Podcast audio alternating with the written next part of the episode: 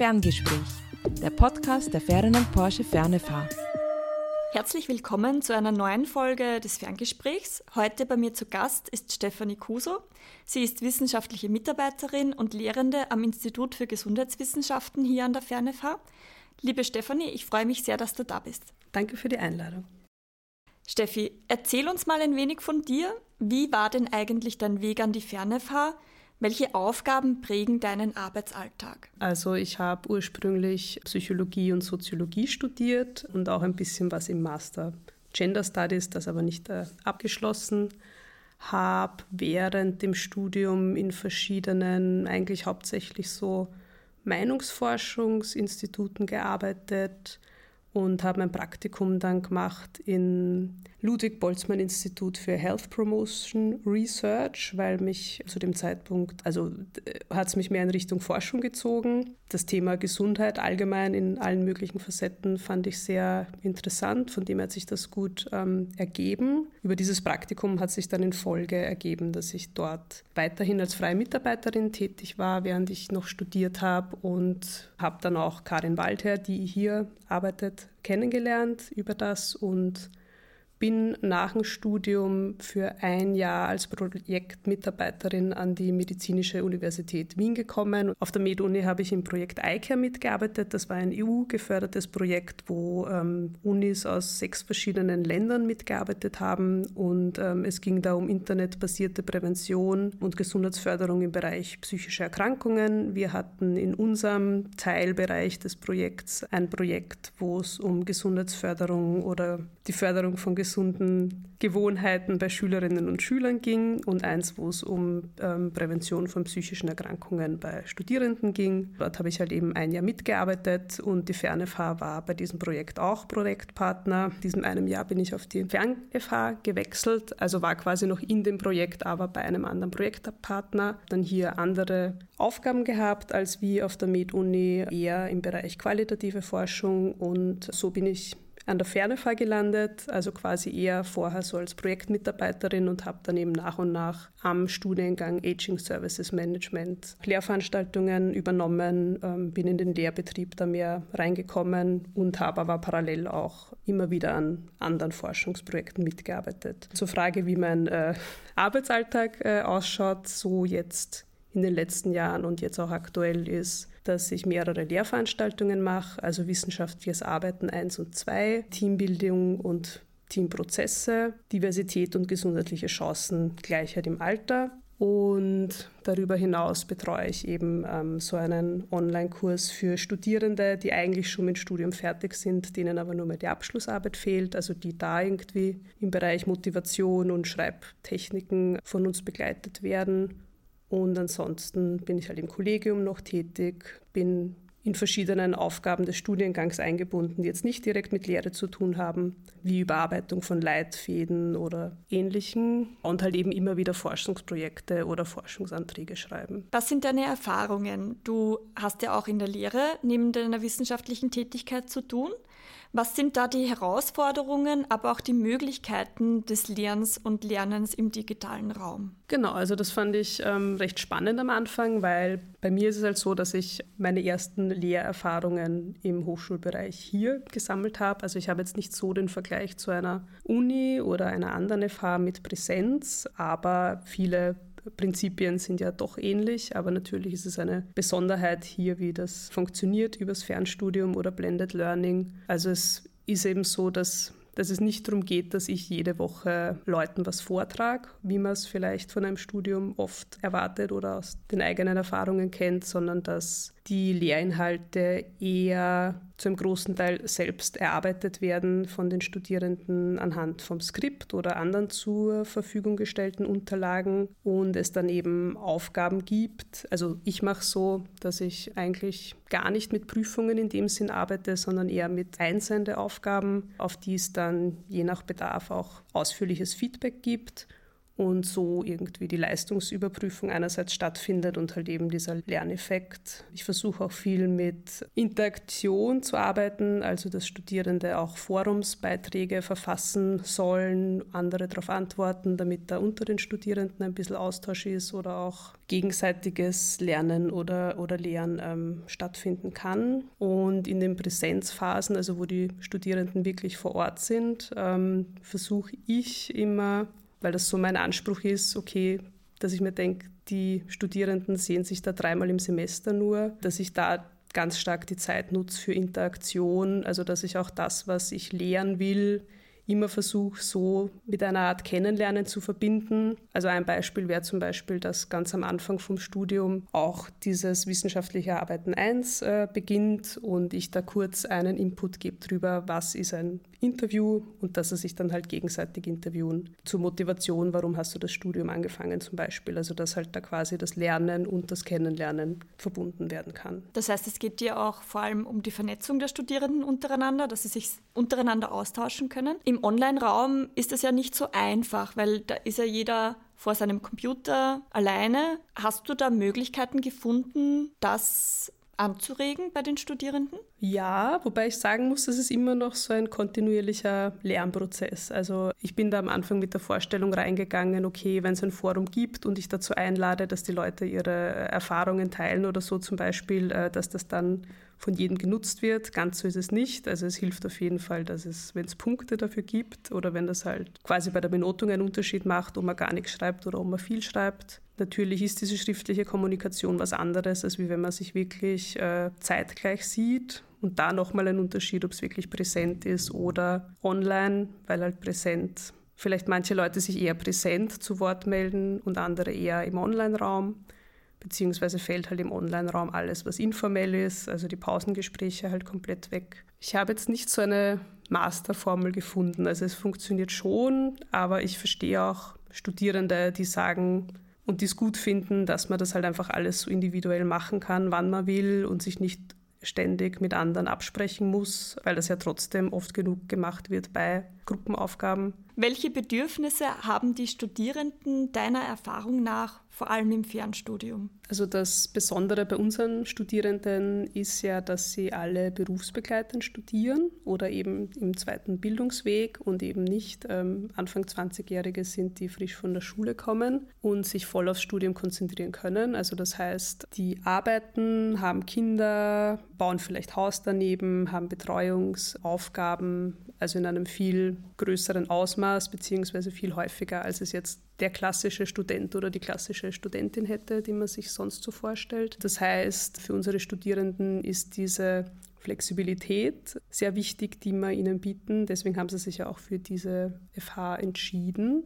Und das heißt für mich als Lehrende eben auch, dass das, was fix zeitlich vorgegeben ist an Anwesenheit, sehr gering ist und dass es aber trotzdem ähm, immer wieder fixe Abgabezeiten gibt. Und ich glaube, das ist eine Kombination, die von den Studierenden sehr geschätzt wird. Also das weiß ich auch von einem Forschungsprojekt, das wir hier gemacht haben vor zwei Jahren, glaube ich, wo wir zum Thema Studierbarkeit ungefähr 30 Studierende befragt haben wo ich sehr spannend fand, dass einerseits die Flexibilität sehr geschätzt wird und andererseits dieses Verbindliche schon, also dass es nicht darum geht, man kann machen, wann man will oder so, dass es sich dann, wo, wo dann die Gefahr besteht, dass es sich dann vielleicht auch länger zieht, sondern dass es dann wirklich verbindliche Termine gibt, dass wirklich auch gewährleistet ist, dass man in diesen drei Jahren oder zwei Jahren auch fertig ist. Also diese Kombination aus Freiheit und Struktur oder Flexibilität und Struktur wird da, glaube ich, sehr geschätzt. Was ich merke, dadurch, dass es dass sehr viel eben online abläuft und deswegen auch sehr viel schriftliche Kommunikation ist,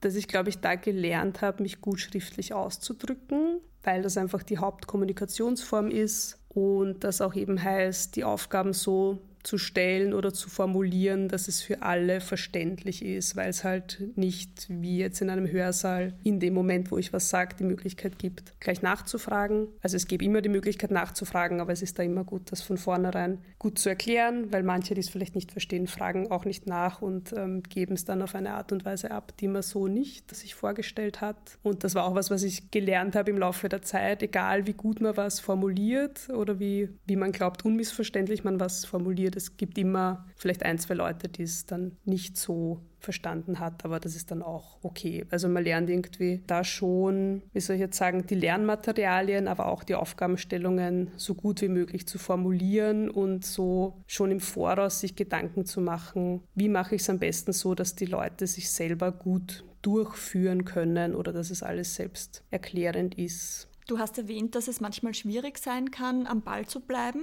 Ich stelle mir das dann vor allem auch, wenn es ums Thema Abschlussarbeit geht, schwierig vor, dass die Personen dranbleiben. Da habe ich dann vielleicht viel weniger die Peer Group.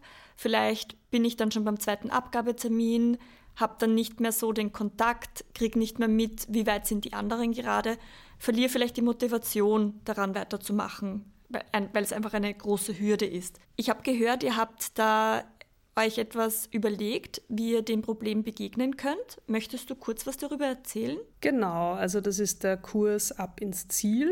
Das war so eine Idee, die ich schon länger hatte, weil es das Phänomen gibt über alle Studiengänge hinweg und aber auch an sehr vielen anderen Universitäten, weiß ich auch aus eigener Erfahrung von früher, dass Menschen alle Lehrveranstaltungen abschließen und ihnen nur mehr die Bachelorarbeit oder Masterarbeit fehlt, die dann halt einfach nicht gemacht wird und was halt natürlich voll schade ist, weil die Leute da drei Jahre ihres Lebens oder zwei Jahre investiert haben und sehr viel geopfert haben und dann quasi nicht die Belohnung dafür ernten Monaten, in dem sie dann halt ihren Titel äh, haben. Und gerade bei unseren Studierenden wissen wir ja, dass die sehr wohl fähig sind, Zeitmanagement gut einzusetzen oder quasi eben neben Beruf daneben was zu machen. Also dass es da gar nicht darum geht, dass die Leute nicht fähig sind, sich selbst zu disziplinieren. Aber anscheinend für viele die Abschlussarbeit dann nochmal eine andere Hürde ist und ähm, das finde ich halt als Phänomen insgesamt ganz spannend, habe mich da auch sehr reingelesen äh, in die Literatur und was man dagegen machen kann. Also es gibt ja da wahnsinnig viele Bücher auch oder Ratgeberliteratur zu dem Thema und eben auch Kursangebote. Und dann haben wir vor, ich sage mal, ich glaube, es waren vor zwei Jahren diesen Kurs begonnen. Na, eigentlich vor eineinhalb Jahren genau. Er hat er dann gestartet und zuerst nur mit den Studierenden von unserem Studiengang, also von Aging Services Management und seit diesem Semester haben wir es auch geöffnet für Studierende von anderen Studiengängen. Es gibt ungefähr einmal im Monat, sage ich mal, so Online-Treffen, die wir anbieten, wo es Input gibt und Möglichkeiten, sich auszutauschen. Jetzt seit ein paar Monaten machen wir auch zusätzlich so eine Art Schreibnacht oder Schreibnachmittag, wo man sich zum Beispiel für zweieinhalb oder drei Stunden online trifft und jeder schreibt aber an seiner Arbeit und berichtet sich gegenseitig nachher. Also so wie wenn man sich halt mit wem anderen auf der Bibliothek trifft, nur halt eben im Online-Raum. Da ist es so, dass eben viele nicht kommen, aber dass die, die kommen, schon uns berichten, dass sie das sehr motiviert und dass ihnen das was bringt, dran zu bleiben und dass sie auch den Austausch gut finden oder dass sich dann in die, innerhalb von diesen Treffen zwei, drei Leute zusammen sprechen und Nummern austauschen und sagen, okay, wir treffen uns jetzt zu zweit ein anderes Mal zum Schreiben, wenn wir beide Zeit haben. Also da wird das schon sehr genutzt und ich glaube, das passt auch ein bisschen zu dem, was ich vorher gesagt habe, dass es immer gut ist, sich mit anderen zusammenzutun. Also so, so gut die Flexibilität und Individualität da ist, ist es immer auch hilfreich, jemanden zu haben, mit dem man das gemeinsam irgendwie macht. Erstens, weil es mehr Spaß macht, weil man sich austauschen kann und weil es dann halt vielleicht weniger beängstigend ist und nicht so wie ein großer Berg, den man allein zu bewältigen hat, sondern man weiß, okay, wir sitzen im selben Boot, haben da dieselbe Aufgabe und können uns da auch das Leid klagen, aber auch uns gegenseitig motivieren und so weiter. In welchem Kurs hast du selbst am meisten Spaß? Also in welchem Kurs, den du unterrichtest selbst? Ja, ich glaube, das ist äh, Teambuilding und Teamprozesse was aber, glaube ich, eher am Thema natürlich liegt, weil das irgendwie ganz ja, ein spannendes Thema ist. Ähm, das mache ich mit der Tanja Adamczyk gemeinsam im ersten Semester, wo es also hauptsächlich darum geht, dass die Studierenden einander kennenlernen, also so als Gesamtgruppe, aber eben dann auch so Peer Groups bilden, in denen sie im besten Fall bis zum Schluss zusammenbleiben, also wo sie dann auch in Sechsergruppen, also fünf bis sieben Leute sind pro Peer Group. Gerade im ersten Semester halt alle Gruppenarbeiten gemeinsam machen. Da entstehen auch darüber hinaus Freundschaften. Und wir machen aber auch, also während dem Semester, verschiedene Aufgaben, die mit Theorien zu Gruppenprozessen oder Teambuilding zu tun haben. Aber das finden wir eigentlich beide sehr lustig und angenehm und spannend, äh, auch zu beobachten, wie es denen geht miteinander. Und ich glaube auch, dass es den Studierenden Spaß macht und sie müssen dann auch so Reflexionen schreiben, wie es ihnen im bisherigen Prozess ging. Und das finde ich irgendwie auch immer ganz interessant zum Lesen. Einerseits ist es ja so, dass du darauf achtest, dass sich die Studierenden untereinander vernetzen. Wir haben gerade gehört, eben zum Beispiel in dem Kurs Teambuilding, Teamprozesse.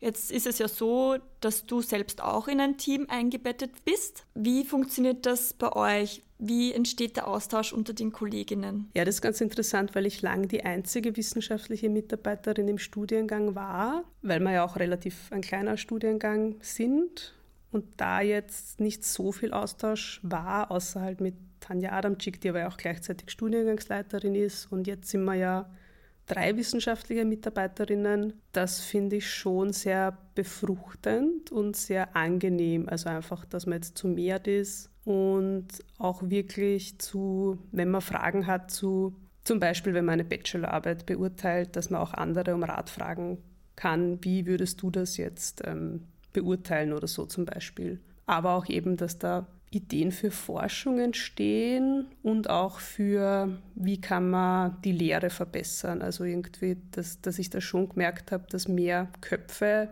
auch mehr Ideen erzeugen und das auch nicht nur quasi jetzt eine Verdreifachung, wenn man so einfach sagen will, sondern einfach, dass auch dieser Austausch untereinander sehr effektiv ist und sehr viel bringt, aber dann auch mehr Spaß macht, ehrlich gesagt. Also das ist das einen das dann schon mehr beflügelt, also das im Team. Darüber hinaus gibt es ja die Gernlehre, die ich äh, da auch quasi moderiere oder organisiere. Das ist ein Austausch unter den internen Lehrenden. Also die Idee ist entstanden, weil es früher einen Forschungsaustausch gab der monatlich stattgefunden hat und wir dann irgendwann die Idee hatten, eigentlich wäre es super, auch so einen regelmäßigen Schulfix oder Austausch zu haben, wo man sich nicht über Forschung unterhält, sondern über Lehre. Das gibt es jetzt auch. Es hat auf jeden Fall vor Corona schon begonnen, war dann eine Zeit lang nicht so regelmäßig, ist aber jetzt inzwischen schon auf jeden Fall einmal im Monat. Ist einfach eine Art Schulfix unter den internen Lehrenden, wo wir uns über Lehrthemen austauschen und wo dann Dinge entstehen, die sonst vielleicht nicht so entstehen würden. Also zum Beispiel, dass man dann eben von anderen erfährt, irgendein Studiengang hat einen Leitfaden zum Erstellen einer Forschungsfrage erstellt und dass dann die von den anderen Studiengängen den auch äh, quasi sich anschauen können, auf die eigenen Bedürfnisse adaptieren und das dann selber weiterverwenden können. Solche Sachen sind da irgendwie sehr viel entstanden und das finde ich irgendwie ganz befruchtend, weil einfach jeder lehrt und jeder da vielleicht seinen Stil hat, aber es dann immer interessant ist zu wissen, wie andere das machen und ob man da von wem anderen was übernehmen kann, was für einen selber auch interessant ist. Und seit ein paar Monaten haben wir ein bisschen einen KI-Schwerpunkt, also weil KI seit einem Jahr ja total das Thema ist an allen Universitäten und so halt auch bei uns und einige sich mit dem sehr viel beschäftigen, andere vielleicht ein bisschen weniger. Da hat jetzt so eine Art Reihe begonnen, dass bei jedem Treffen eine Person eine KI, die er oder sie viel nutzt, den anderen vorstellt, um einfach zu zeigen, was kann man damit machen, was sind die Grenzen, was sind die Möglichkeiten, weil es ja sehr viele KIs gibt, die man im Bereich der Forschung einsetzen kann, also Recherche und ähnliches. Aber natürlich wird auch dieser Aspekt, ja, was macht man, wenn Studierende das nutzen? Wie ist das rechtlich? Ist das ein Plagiat? Ist das quasi Betrügen, wenn man eine KI benutzt? Sowas können wir dann da auch diskutieren und uns darüber austauschen. Ja, das klingt spannend. Ihr entwickelt euch also auch weiter im gegenseitigen Austausch und schaut, dass ihr wirklich aktuelle Themen aufgreift und diese gemeinsam bearbeitet. Du bist jetzt schon ein paar Jahre in der Lehre tätig. Wenn du an deine persönliche Entwicklung denkst, wenn du das reflektierst, was fällt dir da besonders auf? Irgendjemand hat mal gesagt, man braucht mindestens drei Durchgänge, dass eine LV gut funktioniert.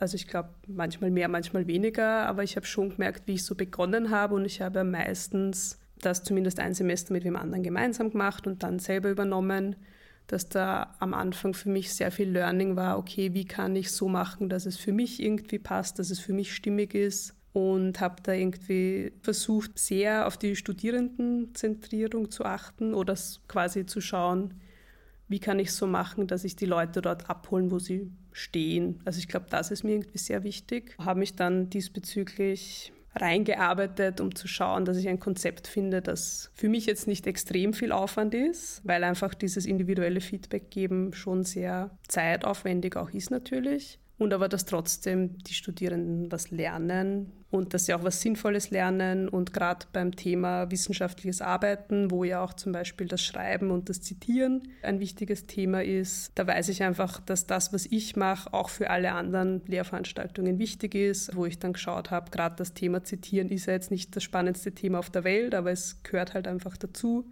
wie ich das so auf, bereiten kann, dass es die Studierenden anwenden. Und auch generell bei den Lehrveranstaltungen, wir kriegen ja immer Evaluierungen auch, also wir kriegen ja auch eine Rückmeldung, was passt und was nicht. Und da schaue ich schon immer, wenn Studierende sich die Mühe machen, wirklich da auch schriftlich was dazu zu schreiben, was, was so Änderungswünsche wären oder Verbesserungsmöglichkeiten, darauf einzugehen, also sofern es Sinn macht natürlich. Und was sich sonst noch geändert hat bezüglich Lehre, ist, dass man da ein bisschen gelassener und selbstsicherer wird. Also was ich gerade bei Bachelorarbeiten betreuen zum Beispiel merke, dass ich da anfangs sehr unsicher war und halt auch mich viel mit anderen ausgetauscht habe zum Thema, was bewertet man wie streng oder quasi wie hoch legt man die Latte in dem Sinn, also was muss für eine Bachelorarbeit da sein, was für, muss für eine Masterarbeit da sein, wo ich inzwischen, glaube ich, mehr Sicherheit bekommen habe, in dem, wie ich es bewerte, wie ich es befeedbacke. Also man kriegt einfach auch eine Routine in dem.